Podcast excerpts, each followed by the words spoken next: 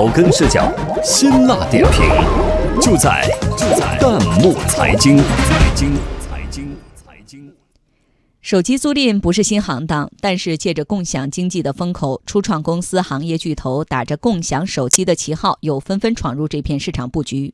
面对一天九块九苹果手机租上手的噱头，并不买账的网友热评：带翅膀的可不一定是天使。有请值班编辑丙文。国美宣布，全国一千六百多家门店正式推出手机租赁业务，声称消费者只要月付三百三十元，每天花十一块钱，就能获得苹果手机一年的使用权。盯上手机租赁这块蛋糕的，可远不止国美一家。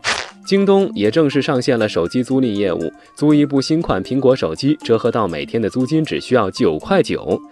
而支付宝此前也悄然上线信用租机业务，达到一定的芝麻信用积分就可以申请。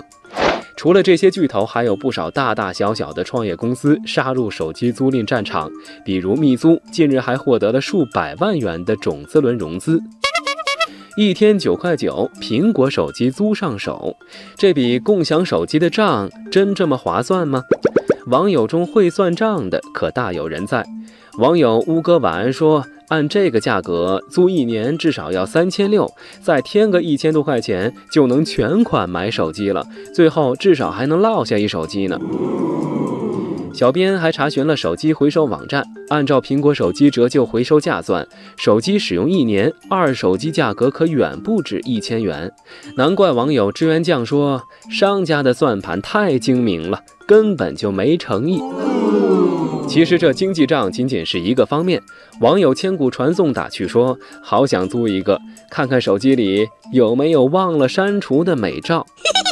在小编看来，这位网友想说的是，信息安全也让大家对共享手机望而却步吧。与其他的共享物品相比，手机里存储着太多个人隐私信息，如照片、视频、聊天记录等等。就像网友祥宝说的：“手机可不是随机品，想要就要，不想要就丢。安全和隐私怎么办呢？现在很多方面可都是手机验证的时代呀。”共享手机如果能让用户花费较少的资金获得心仪的产品，为使用付费不为残值买单固然不错，但在共享经济风口之下，也有诸如篮球、雨伞、充电宝等等，虽然戴着共享的帽子，却被用户指责为伪共享。就像网友们说的：“带翅膀的可不一定是天使。”共享手机是蹭热点还是新风口，仍需要时间来检验。